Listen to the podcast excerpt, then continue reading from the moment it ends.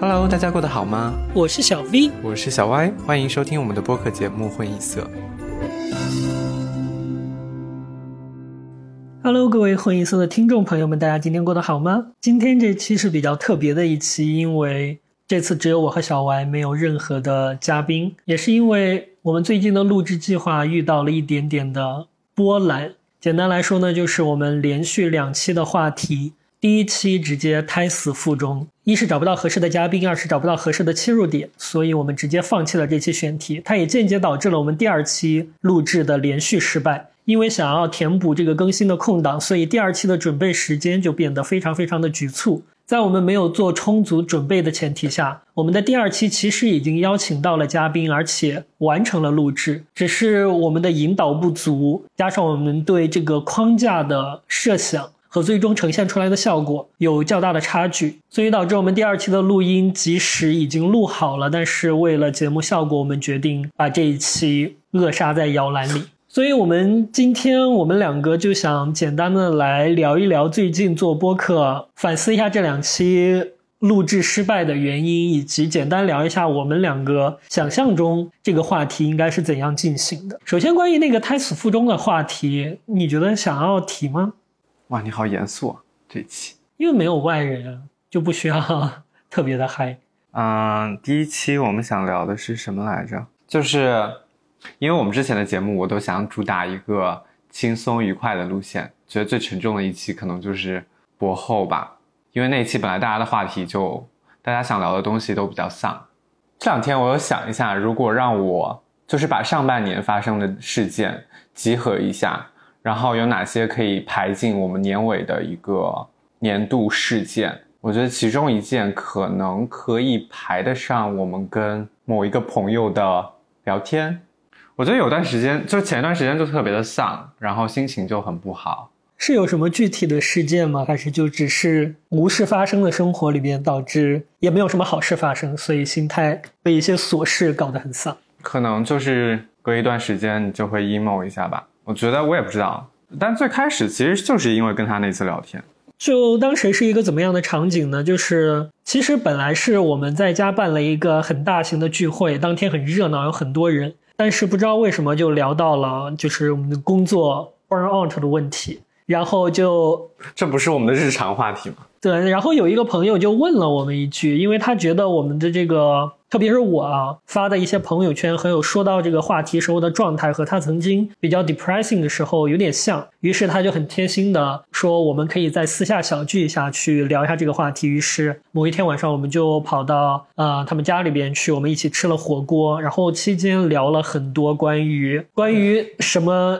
就是如何他是如何应对他的抑郁症，关于一些就是如何对自己做出一个正确的评价。如何在这个社会里边找到衡量自己的一个标尺之类的问题，以及包括也涉及到了一些如何处理和不同的人之间关系之类的问题。总之是一次非常深入的聊天。在那次聊天里边呢，我和小万也觉得有很多话题上，我们其实受到了不少的启发。因为这位朋友呢，他。可能曾经得过比较严重的抑郁症，所以自己和自己相处，自己对自己反复的剖析、反复的质问的这个过程进行过很多次，所以在很多我们还很困惑的问题上，他其实已经有了很多已经非常成熟、已经自成体系的一些见解，就是可能也启发了我们，就是接下来想要思考类似的问题的话，有哪些方向可以走。所以那一次谈话对我们两个都有着一些。或多或少的影响吧。然后，因为是因为这个，小歪就可能也想到了一些事情，所以想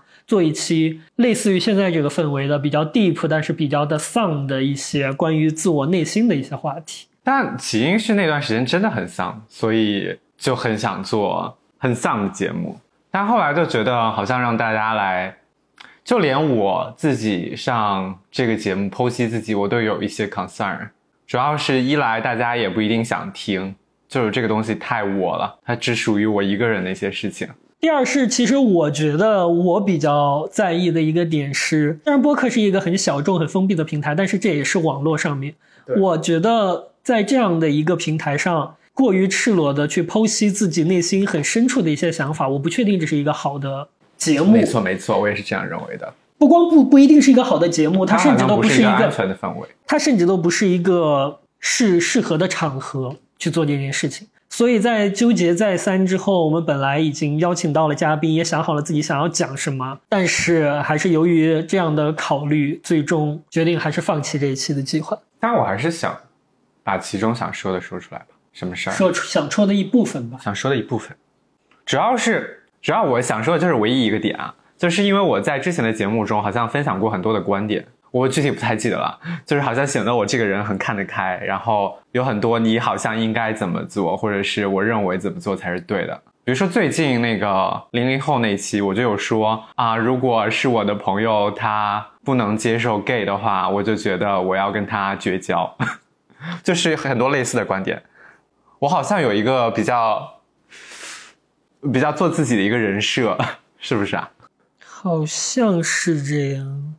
但但我想分享的就是说，即使这样，我还是有很多问题。OK，简简单讲一点点，就是比如说，我最近碰到，也不是最近碰到吧，就是从我高中开始，我认识一些朋友，他们好像就很善于社交嘛。然后我把他们归类做，呃，在社交关系中具有别具一格魅力的人。所以在这种时候，我就会很想要。不只是想要跟他们成为朋友，而且更多的是我有一种想要成为他们的想法。我不知道这要怎么描述，就是就是一方面想要成为他们，另外一方面也会觉得自己好像就有很多不好。就是这个点，大家不知道能不能理解啊？就是我讲这个点其实很奇怪，因为我要把我的经历或者说把我的打引号的成就展示出来，大家会觉得哦，你很厉害啊，你怎么会有这样的感觉？我可以想象。但即使在这个背景下，或者说我理性上可以接受，其实我做的挺好的，很多事情上我有我自己很特别的地方，但仍然在感性上我没有办法说服自己。我想说的就是说，尽管我分享过，在我之前的节目中，好像我是一个很豁达的人，但是我实际上在遇到这些问题的时候，我还是会有一个巨大的割裂。就是我感性上做不到我曾经分享的那些，就看起来比较豁达的观点，所以这一点就是让我很难过、很丧。而且另外一个点是，呃，本来想做的这一期话题就叫，呃，从以前到现在，我好像都没有改变过。就是我发现我的思维模式好像这么多年，从比如说初高中开始到现在，它的模式好像都比较一致。哎，我不知道大家会不会有这样的感受。但认识到这个点之后，我就觉得很难过，因为。怎么好像还在像高中生一样思考一些问题？即便我理性上可以可以知道，我好像应该要怎么做才能符合别人的期待，因为大家都说要做自己嘛。啊，我好像不应该在乎别人的眼光，好像也不应该想要成为别人，这些好像都是所谓的大家告诉你的心灵鸡汤里不被允许的。但是这件事情会让我更加痛苦，就是更丧的原因是，我觉得这这样这样做好像不对，或者这样想好像不对，或者是。我跟我怎么在跟我自己在播客里说的内容都是啊很矛盾的。我一一方面已经觉得哦自己做的不好，但是这些想法会让我觉得自己更不好。就是就是别人的社会对你的期待会让你觉得哦你自己是不是更不好？就是对我来说会陷入一个我之前叫他什么？自我价值的危机当中，我觉得简单概括一下，就是说你本身就已经感受到，比如说在社交这个场合里边，你觉得你没有那么游刃有余，于是你想要成为那个游刃有余的人，就是你已经觉得自己有不足了。但是在有不足的同时呢，因为大家对于做自己的要求，或者这些心灵鸡汤，或者是就是大家对于这个做自己的要求。这也不算是政治正确吧？那可能算心理方面的政治正确。就是本来已经觉得自己很不足了，可是由于这个心灵方面上的政治正确，你又不被允许这么想，所以就是一个在一个负方向的正反馈。一方面觉得自己不好，而且觉得觉得自己不好的这个想法也是不好的。没错，所以就会越来越一步一步的往下走，是这么样一个感觉。对不对？就是会陷入一个情绪的漩涡当中，然后所以有几天就很难过。一直自己在想这个事情要怎么跟自己和解，或者说怎么让自己可以想开一点。对啊，可是我一直觉得所谓的做自己的政治正确就是一个很吊诡的事情。如果说我这个人就是非常想要做一个受所有人欢迎的人，我就是一个想要从别人的眼中看到闪光的自己的人，就是我从镜子里边看到那个那个闪光的自己不足以支撑我的内心，我就是这么一个人。那我。到底是去坚持我的内心，去变成一个所谓受大家欢迎的人，更是做自己呢？还是说我就放弃，不去讨好别人，是做自己？啊，我也是这样想的。这个自己究竟是我内心的才算做自己，还是别人口中说的那个自己才是自己呢？嗯，我要不要接纳自己，就是很在意别人的眼光这件事情呢？这也算是接纳自己的一部分吧。那我要接纳怎么样的自己呢？所以这就像像是一个悖论一样的问题。所以我一直是觉得，只要是那些特别私人的话题，一个最终极的判断标准只有就是怎样做你自己的内心才会真的感觉到充实和舒适。就是我如果真的是特别在意别人的看法，那么。我就是去变成一个那样一个游刃有余、八面玲珑的人，或许这样的话，你的内心就平静了。这个时候你再去考虑，这个就比较难。我们假设啊，先假设这两边有一边你是做得到的，如果两边都做不到的话，那当然就是怎么着都很难。就是假设我是能做到，就是游刃有余这一边的，但是我的困扰这时候又来自于，那我这样是不是在讨好别人的话？那我觉得就是自寻烦恼。哦，哦，突然想到另外一个例子，我可以说吗？我想到之前有很早有一期我说过，就是不管什么样的人都会有人喜欢你，都会有人爱你，只是说你会不会选择他。当时我想说这句话的意思是说啊，你要认识到自己的价值，因为不管你是什么样的人，都会有人在意你，或者说都会有人喜欢你，不要觉得你是不被喜欢的。但是我突然发现，就是跟我们给他起个外号，跟我们那个朋友聊过之后，她是一个女生。比我们大一点，然后我就突然意识到不是那么回事儿，我我就突然意识到这这个这个根本就不是我的问题的解答。他他当时说了一句话，这个这个朋友啊，他说他说过程比较重要，那个解不是很重要。他是这样说的，他就是说那个你们理科生。知不知道那个？如果你在试卷上写一个解，然后后面只有一个答案，这是得不了分数的。你需要把它的整个推理过程和演算过程都写出来，你这道题才能得分。我一想，嗯，是这样的，因为主要是可能是之前我老是对一些问题有一些假想，觉得他那个就是我已经得到答案了，所以我一直说服自己要接受那个答案，或者说哪个答案？就比如说，人都是被喜欢的，所以我是有价值的这个答案。或者说我不应该想要成为别人这个答案，它其实都是一个，就是一个答案，就是给给自己的一个框架吧，条条框框规则，给自己的一个规则。不管不管是什么样的人都被喜欢，我发现他其根本就解决不了我这个问题，或者说我对自己价值存在的危机，就是因为我只想从我关心的人那里得到他们的认可。就所以陌生人喜欢我这个事情根本就解决不了我的价值危机。如果我没有从比如说我在意的人那里得到我需要的回应的话，我仍然会陷入这种很丧的情绪，就我还是会陷入存在的危机。你说什么？对这段跟你刚才那个什么，你感觉跟高中的时候的思考问题的方式都没有变，这这两个是怎么联系起来？因为高中我也会就是说在意某些人的想法，是可以说的吗？所以觉得就是再次证明了这个话题真的是很难聊下去。嗯，因为每一个点都非常非常的私人，即使是只有我们两个来录的话，我们都很难把控这个话题的走向。所以我理解的小歪刚才说的就是说，他从小可能都一直觉得自己有这么一个问题，他在意，他想要去在意某些人的想法，但是却是就世界上一直或者是别人一直有一个声音告诉你，你要做自己，你不要去在意。我真的觉得我不应该在意，就是我觉得我也在意不了，就是它是一个非常矛盾的一个价值观。我一方面需要得到，或者说我根本没有办法抵抗自己想要得到我在意的人的感受，in include 我的父母，包括我的父母。但是另外一方面，我知道，就是我之前跟那个满面分享过，我觉得人是没有办法改变别人的。所以这两个是一个很抵触的，你知道吗？就是我没有办法改变你对我的想法，我也没有办法要求别人会给我一个什么样的回应。就是我既希望得到别人的回应，我又知道这是不可能的，所以对我来说就很矛盾。这就是我很丧的原因。可是我就不觉得人无法改变别人的想法，别人的想法都是通过你和别人的互动里边产生的，为什么会无法改变的呢？对，这是这也是我后来就觉得稍微好一点，可能我觉得可以放宽一点这个这个框架。通过沟通应该是可以改变一点的，但我觉得还是就是说，我是偏向于人是很难改变的，或者是我很难去改变别人，我也很有很难有一个 ground 去要求别人改变什么。你说完了吗？嗯，你就只想说关于这个话题，只想说这些。呃，其实就就就追根究底，就是说我虽然分享过一些这种条条框框的东西，或者说我觉得应该怎么样，但实际上我自己有很多做不到，所以大家可以就是听听罢了。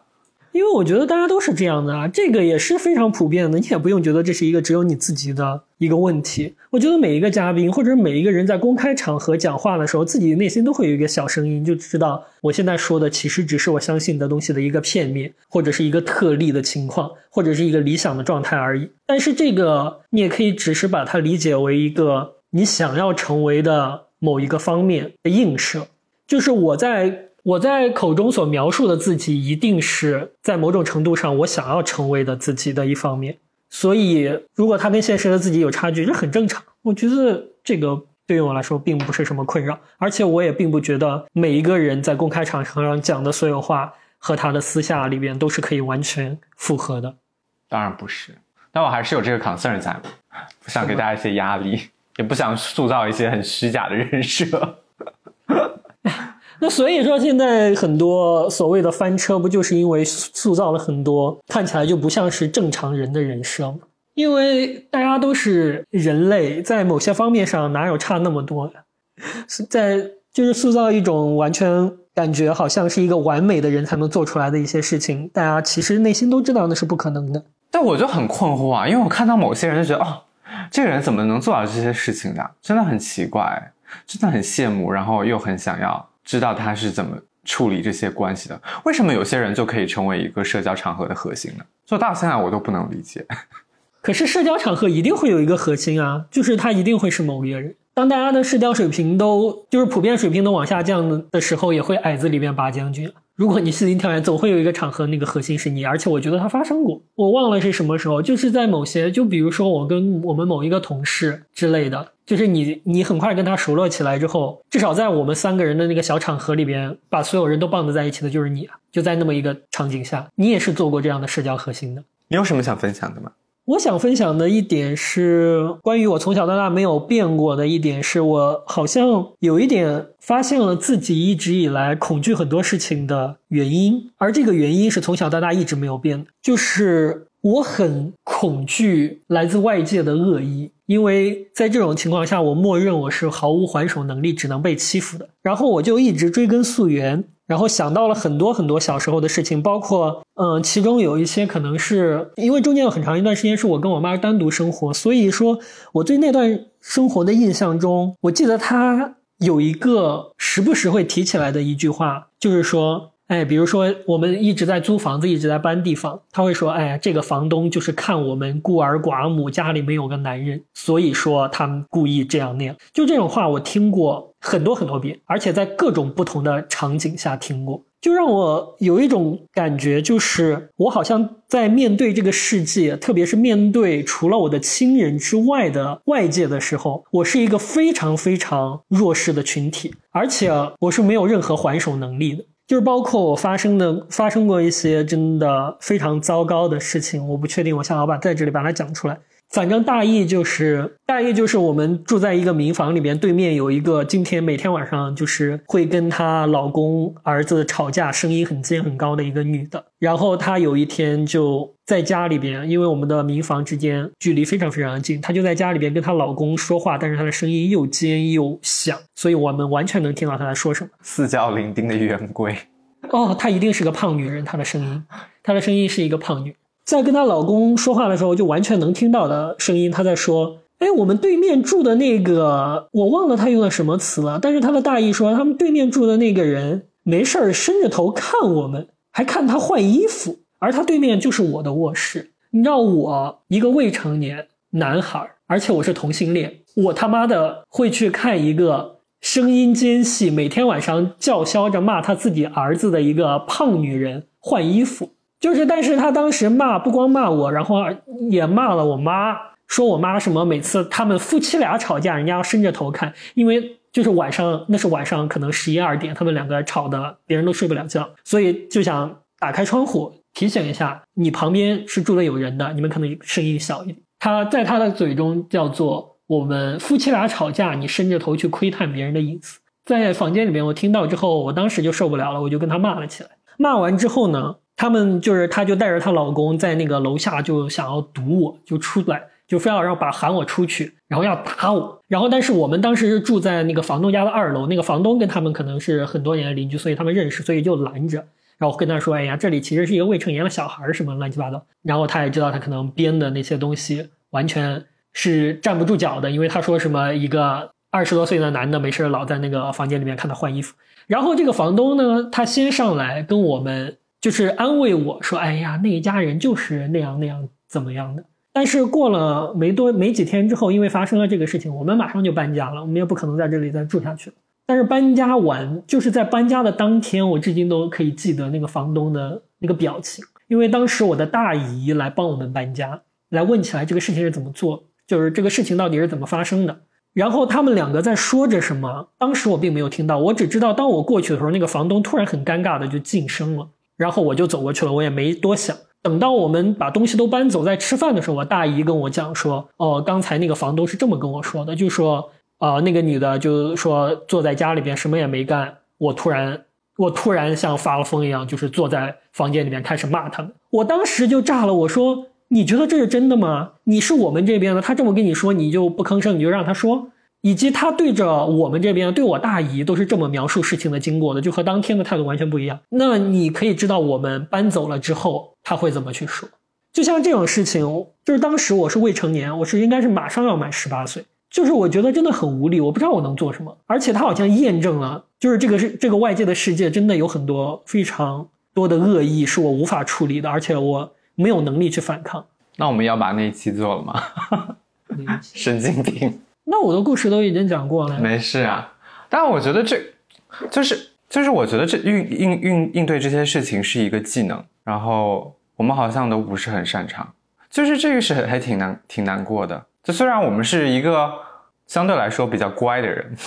比较合规矩的好人，你反而会在这些事情上变得很被动。为什么不能发疯呢？就发疯比内耗不是好很多吗？现在很流行。对，但是像当时的情况，即使我真的冲出去发疯，他们两个人也会打我一个人。我一个未成年如何打得过一个胖女人加上她的老公呢？就是即使在武力上发疯，我也是。就首先你确实弱势的一方，然后这个事情不应该由未成年人一个人来处理。就首先有这个问题，即使我成年了，即使我现在，我都不知道我应该要怎么处理。就是因为我们都不知道应该要怎么做，但是我觉得是有一些合理的发疯方式的，并不是，并不是说我一定要跟他打一顿。是，当然在不同的场景下有不同的应对，然后面面对不同的人有不同的方法。反而是这这这个我觉得太少，就是就感觉很无力的，就是这样的一种无力感，就导致我在面对很多。情况的时候，下意识的会觉得我一定不能被别人欺负，以及我会对可能被别人欺负的状况有非常严重的反应。其实，包括我想之前我在同事那一期讲到那个，就是让我就是崩溃爆炸的那个同事，其实他的根源是一样的，所以我才说为什么都没有变过，其实就是对于这样一种来自于陌生人的恶意。的一种无力感，就完全不知道该如何去处理。因为我觉得，如果是一个亲密的、能够沟通的人的话，无论是什么样的矛盾，我们至少有一个同样的语境可以沟通。可是，在对于一个陌生人，他有利益冲突或者没有利益冲突，他就是单纯的想要对你展示恶意的时候，在这种情况下，我真的感觉得非常的无力，然后就会导致我对于这样的情况下非常的敏感，可能是某种 PTSD，以及在这种情况可能会发生的时候。我的心情就会开始走向那个非常 intense 的那个边缘，然后以及我的在这方面的雷达也是随时都竖起来的，随时都在考虑，如果这个情况发展下去，我会不会再次变成那个被欺负但是毫无反手之力的人，或者是会不会再次陷入被欺负但是毫无反手之力的境地？这一切的一切是可能导致了我百分之八十的崩溃，都是由于这同样一个的原因。所以我们需要找一个可以发会发疯的朋友。就是就是这个东西真的，就人生中很多事情都需要这种练习。那你如果从来都没有练习过，你就会陷入像像我们这个年纪啊，应对很多事情都已经形成一个应激的方式了。如果你每次都是这个同样的方式，那它就不会有任何的改变。那如何做出第一个改变，其实也是我觉得很难的地方，就是也会让我觉得比较的绝望吧。就好像哎，怎么想了那么多，好像。你在应对同一件事情的时候，你的反应还是一样的。好吧，那这个话题就聊到这儿吧。所以大家也能理解我们为什么不做。就即即便只是分析了一点，我都有觉得有一点 too much 太多，给大家太多信息。主要是我们都在网上露脸，哎，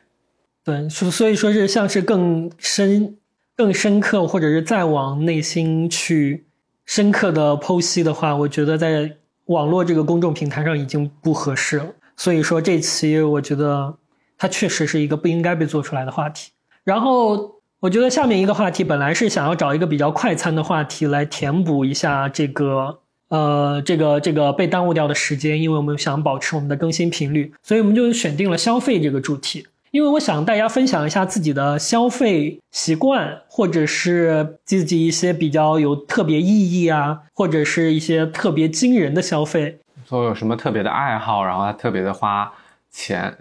对，就是想象一下这样的一个话题，应该是。大家都可以聊出来一些东西，确实大家都挺想聊的。就是觉得大家可能都有一些精彩的故事要分享，然后大家都可以聊出来一些东西的这么一个话题。但是我们在后续录制结束之后，其实录制当时的时候已经有一些端倪了，但是我们还是非常的 坚强的把它给录完了。但是录完了之后，我就在反思我们录的制的这个内容到底合不合适。因为第一，我们找的这些人是我们周围的朋友，他本身的。阶层和经济能力都是在一个非常局限的小范围里边的，所以首先它没有代表性，它会给一些就是可能收听我们节目的朋友造成一种，就听起来很不舒服，就是会造成一种不太好的听感。因为我知道大家每个人的经济实力或者是生活条件，其实都是这个认知是可以非常非常宽的，所以我就有一这么一个。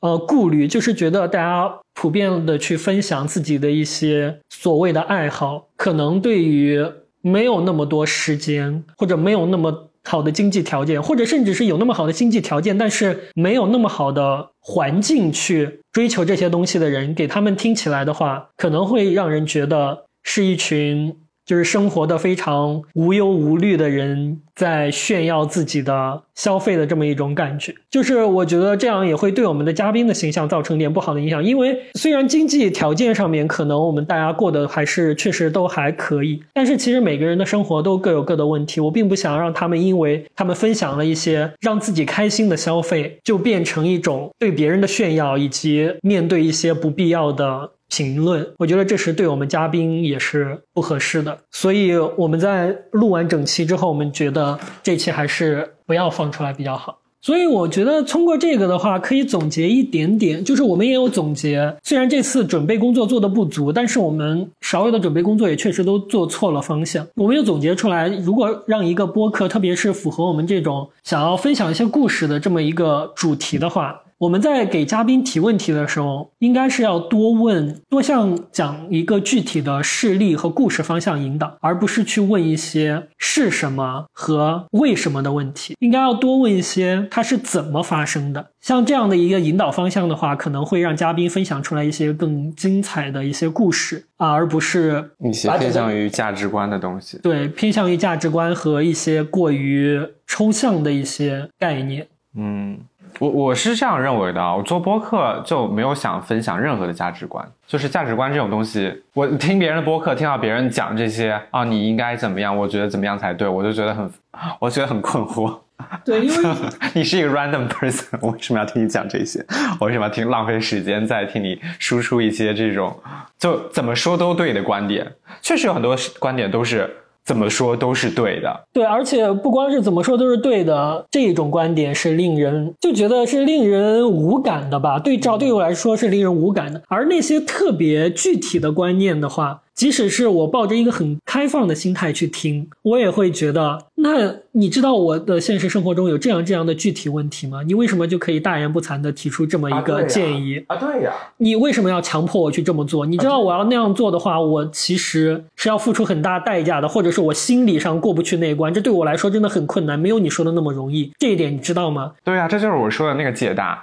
是任何人都可以说的啊。这这道题应该这么做，但这个有任何屁用吗？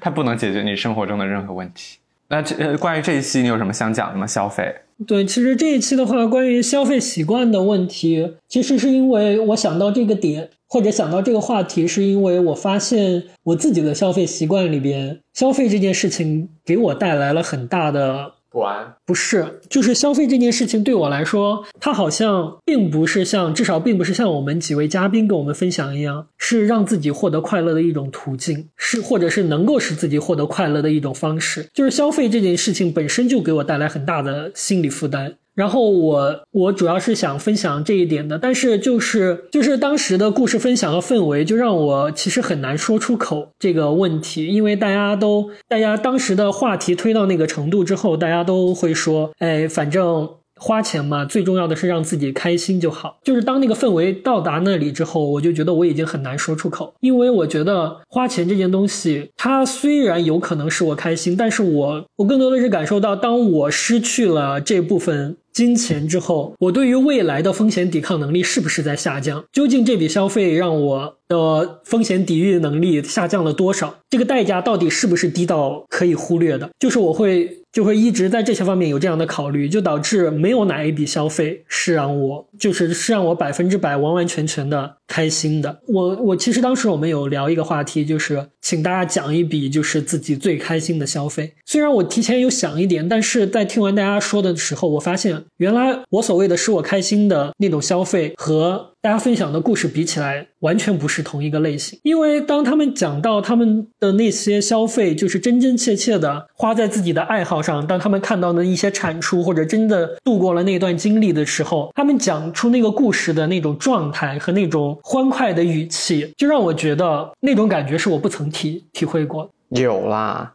买买 Switch，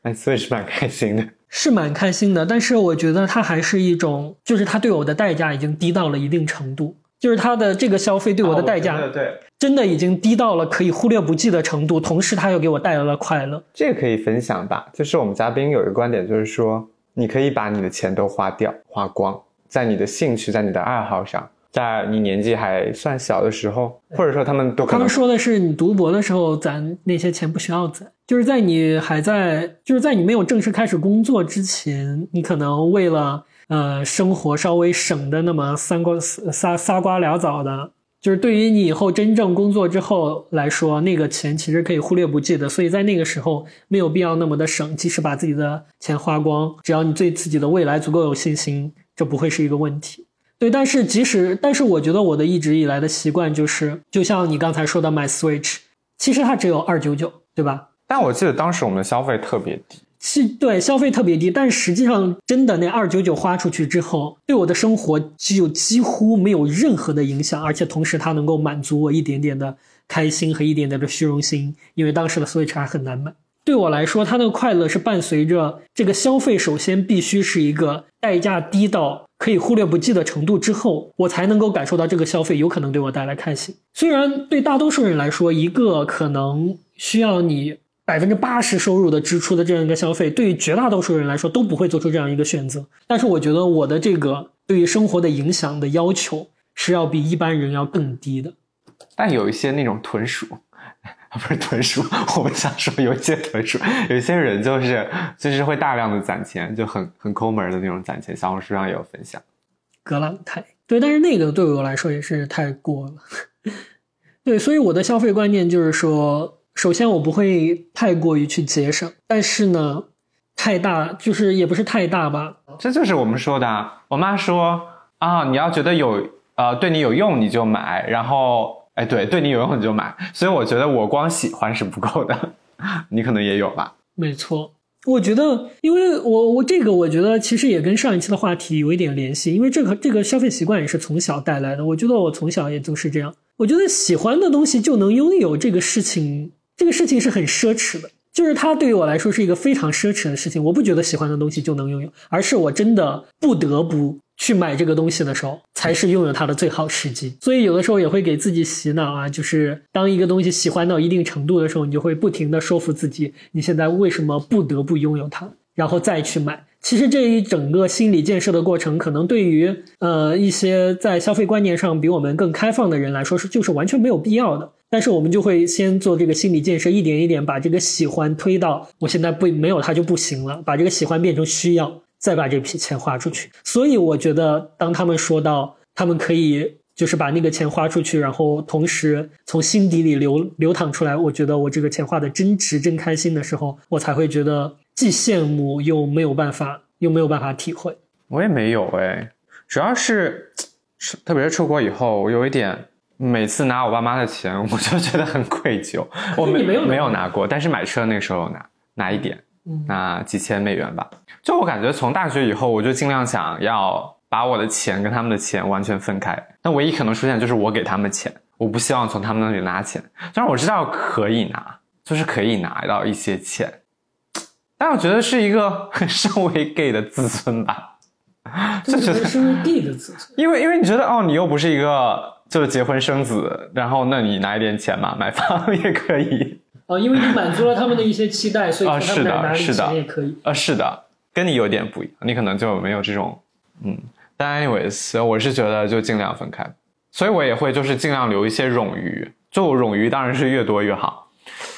我们好像在这种事情上都是相对来说比较缺乏勇气的人。嗯，我觉得不也不全是勇气，就是更多是一种现实的考量吧。就比如说，我如果现在做一个月光的话，那其实之前的生活里面有很多次我就过不去了，因为对，可能就像我们家，嗯，之前买房或者是我妈要补交退休金的时候。就是这个消费可能算是某一种程度上，我会觉得比较开心的消费，因为我觉得它好像让我从之前所说的那种面对外界社会很无力的感觉中找回了一点点力量，就觉得我好像还是可以解决一些事情。就是当他需要一些钱的时候，我觉得这个很简单可以拿出来，这个时候我找到了一点点力量感，所以这个时候我是有一点开心的。但是如果我觉得基于这个现实的考量的话，其实就是。如果我真的在之前的生活里边，特别是这个好几次发生在读博，我甚至都不是在工作的时候，在读博的时候，我就已经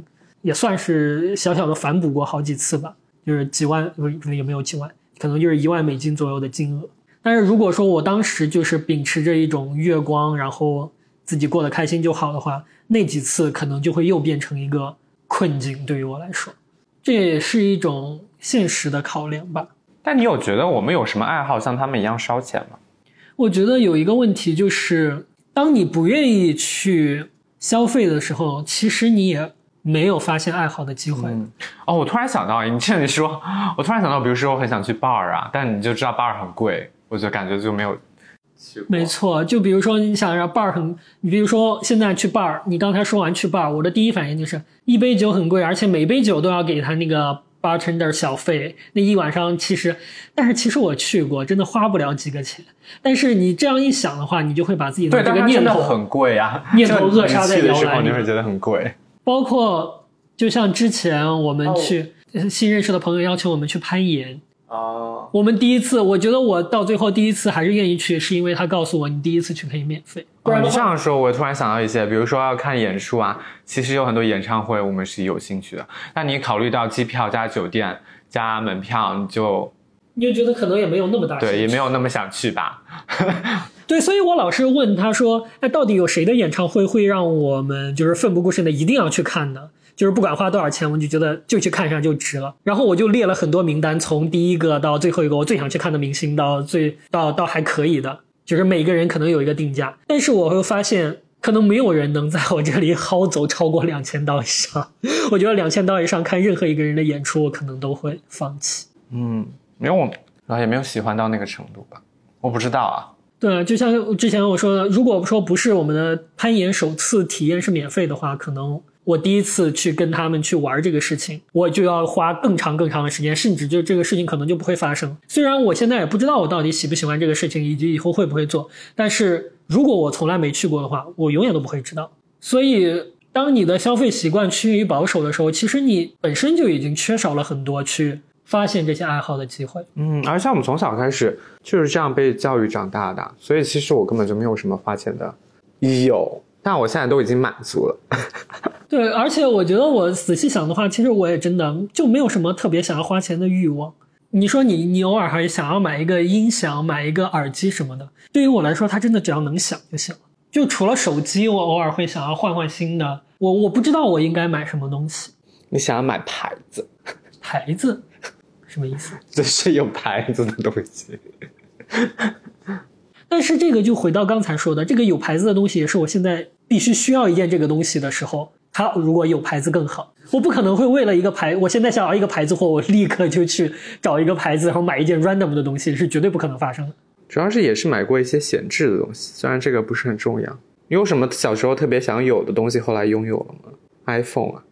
游戏机吧，因为小时候一直就是偶尔跟我表哥他们在一起的时候才能玩他们的游戏机嘛，所以就会真的会特别特别想。想到从喉咙里面长出手的那种程度，就想，哇！如果我自己有一台游戏机，我可以不用去表哥家，我自己在家里边，日常一个周中的晚上，在自己家里边就有一个掌机可以拿在手上玩，那该是多么幸福的一件事！所以我真的是有很强烈的这个想法。所以偶尔有几次我把他那个掌机借回来，我可以带回家玩一晚上，真的感觉非常非常无比的开心。但是游戏机这种东西，现在对我们来说也都。已经变成了那种代价小到可以忽略不计的程度。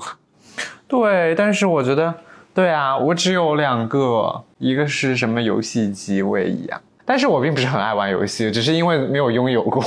所以很想体验一下那个感觉。因为我以为，我曾经以为自己很爱玩游戏，后来发现我根本就没有很喜欢玩游戏，因为有点手残。那还是有玩玩通一。几个屈指可一一只手可以数得出来的游戏，但我们家什么游戏机都有，我觉得也是有一点吧。因为从小我就不被让允许玩游戏，所以一直要偷偷摸摸的进行。所以觉得有能力的时候，好想体验一下拥有一个游戏机是什么感觉。后来发现自己确实是不太适合。另外一个就是耳机，但我觉得耳机买的还挺值的。就虽然我有很多耳机，并且并不是每个耳机都在用，但我觉得还是买的挺值的，因为。我在大学的时候，不知道你记不记得，我会去跑步，然后你记得吗？大概是晚上快要熄灯之前，我会去操场上跑步。然后那个时候，你如果有一个带线的耳机，它就呱嗒呱嗒呱嗒呱嗒。我想说，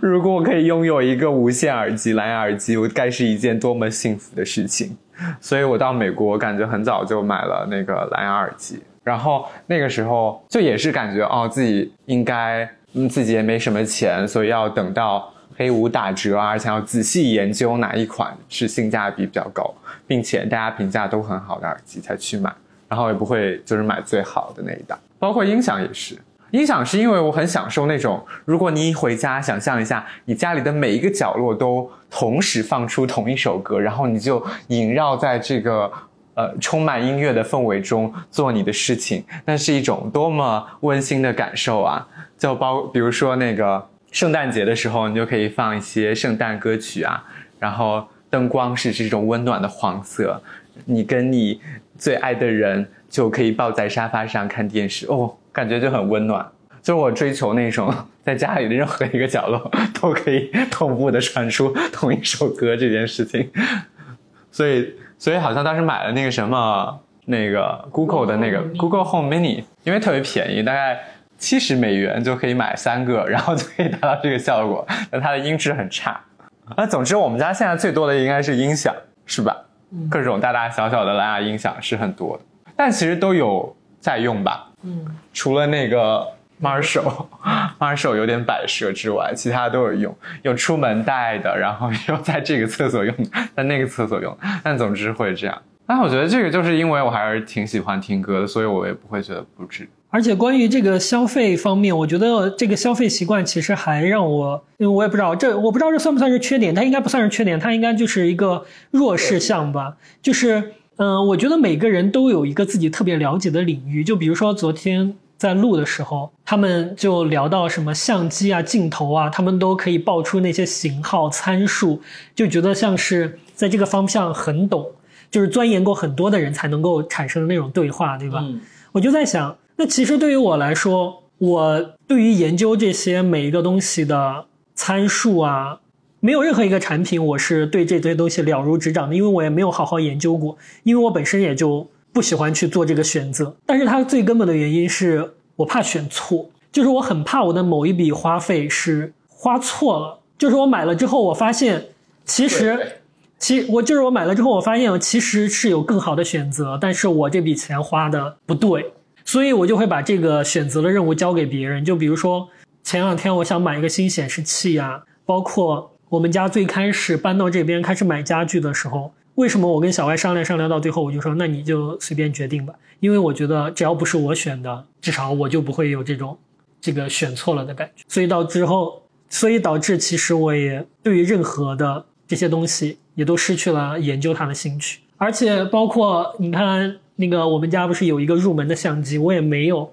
说刻意的想要去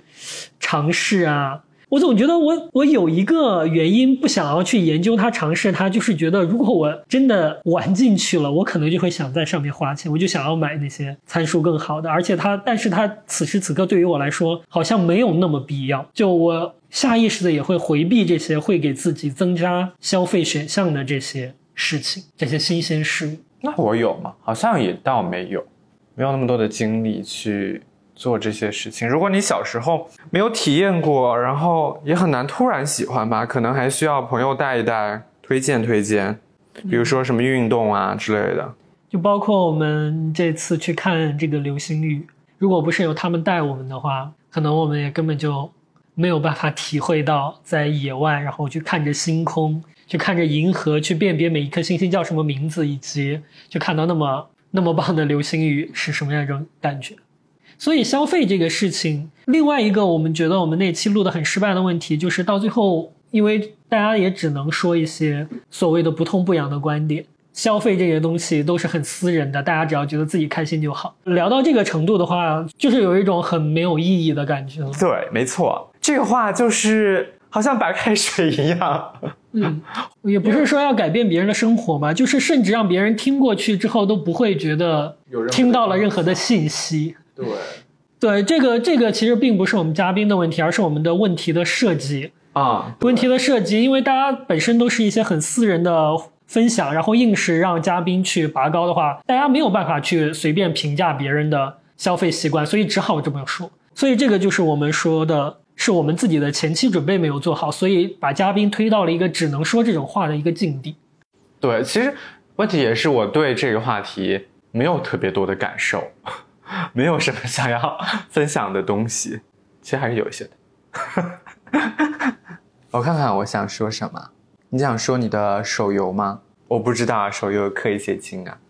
对，这个手游氪金其实算是某种让让我快乐的东西，但是我觉得这个快乐在我其实，在手游上我都没有做到，就是真的让自己怎么开心怎么来。因为很多次我记得很清楚，就是说这个卡池第一天出了，我就想第一天拥有这个角色，但是可能这个月底或者是什么时候，Costco 就有礼卡打折，我就只能等，就为了买到那个八折的礼卡再去充手游。虽然这个钱已经花的很不值了，但是我还是会为了充这二十块钱让自己等，然后等了之后，其实等的等的那段时间，就因为这二十块钱可能等了一周，等了两周，那段时间其实是到最后在。抽到这个角色的时候，其实也没有那么开心。对，就觉得我觉得这是，哎，我我可以分享一些伴侣之间的感受，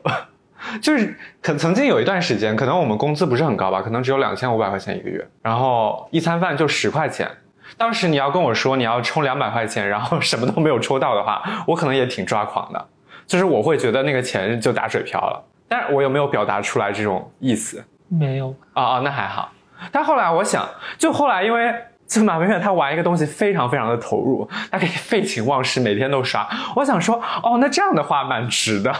因为你在它上面投入了很多的时间啊，你没有白花那个钱，你懂我的意思吗？就是花了就不管了。那我想看一场电影也要二三十块钱，按照这个来折算一下你的这个票价的话，你你的就是远远超过那个时间，所以我觉得，哦，那 好像还是蛮值的。就就它仍然是一个，你好像。要换算一下它值不值，而不是说哦我就喜欢就就就充好了，嗯，这样。但是到后来就真的确实是因为一开始出国之后，你确实对自己的经济实力没有一个清楚的认识，你会觉得就是大学过来嘛，一直都比较穷，然后比较抠抠缩缩的，就是如果你不够了，那你就只只只能自己去别的地方想办法弄钱。我我确实是没有办法就大量的跟家里说我现在没钱了这个事情。就当时我们的办法就是去做家教啊，或者怎么样，就至少有一点冗余的钱嘛。所以刚出国的时候也是会有这个呃困扰啊，就是说啊，就是就是说你并不知道自己的经济实力是到什么程度的，所以你就是想着能省就省，然后能自己做饭就自己做饭，然后能买十块钱的饭就不要多加那个蛋，对吧？就不要多花那一块五，我还不如自己做。嗯，当时是这样想的，包括现在其实也还是有一点。对，就比如说我们不会买中餐馆提供的两块钱一盒的米饭，都会我们也不会点任何的外卖啊。自己对我们从来不会点外卖，我们都可以自己去 pick up，因为那个 delivery fee 和给司机的小费我们都不愿意付。是的，我会觉得那十分钟不如我自己去跑一趟好，但这个也是一个蛮好的品质。就是这又回到那个片儿汤话了，就是这是你自己的习惯，就是没有对和错。好的。啊，我刚刚想说什么？啊，对，所以后来我就也觉得啊，这那这个钱可以花。不过啊，我想说的就是说，你你的这个经济实力不断的上涨，然后你大概对自己的花销，你你你过几个月大概知道自己的花销在一个什么水平的时候，你就不太会焦虑了。你可能就会选择啊，这个东西喜欢，就你的那个阈值会比较清楚一点，而不会偏而不会偏低太多。我是这样认为的。所以后来我就有一个说服自己的一套话术，就是说，你现在就想这个东西，你现在忍住了，今天不去买，那你过两天是不是还会去买？或者说这个游戏今天你不充，你能忍到这个卡池结束都不充吗？如果结果是不能，那就充吧。对，早买早开心嘛，早买早享受。就是不需要去，就是这是我现在迈出的小小一步，就是我不再刻意的去等着它打折。我觉得差不多没有什么别的想说，就是非常不好意思浪费了我们嘉宾的三个小时，结果这期节目却没有放出来。你觉得我们还能再做这期？关于消费嘛？如果可以做的话，我觉得整个切入点就要大换血，不要让嘉宾再分享什么一个月花费最多的一项消费的账单啦，或者是你的爱好上面花了多少钱啊。可能更倾向于让他们分享一下关于某一次具体的消费的时候的故事，以及他为什么会记得那个 moment。嗯，不过这里跟大家说一个消息，就是接下来几期我们都会做一些非常有把握的选题。我们的 list 上面其实有些话题是比较 challenging，就是我们知道这个录的好或者不好，完全可能看我们的准备以及当天的发挥。但是有一些话题我们是非常确定，它一定是能录出很好的效果。就比如说之前旅游那期，以及我们接下来的几期。所以我们因为这两期连续的失败，稍微这个士气有点低迷，而且下一期刚好是我们的一周年，所以我们会选择两期非常安全，但是效果应该会不错的话题来录。所以接下来的两期应该会比较的顺利吧？天哪，不要立 flag，就是请大家来敬请期待好了。所以这一期本来应该是二十五期，但是它。其实有点像二十四点五期，我们也就是跟大家聊一聊做播客以来的一些想法吧，跟大家交流一下我们再次交流一下我们做播客的一个理念。那今天就这样吧。哎，总结一下就是说，我觉得每个人都有每个人的烦恼吧，反正就是，就看起来好像有一些人，他好像生活很厉害，所以他应该没有烦恼。就像李玟，我们终于踩一下这个热点。其实想做那个特别丧，早就。就从李玟的事情开始，我们就开始想要筹划，嗯，关于抑郁症的话题。是，就是我觉得，就人类的悲喜并不相同，你在什么样的高度都会有很多很多的烦恼，然后这个都是你自己课题，需要慢慢的解决。嗯，那好吧，嗯，今天这期就这样了，跟大家说再见吧，拜拜，拜拜。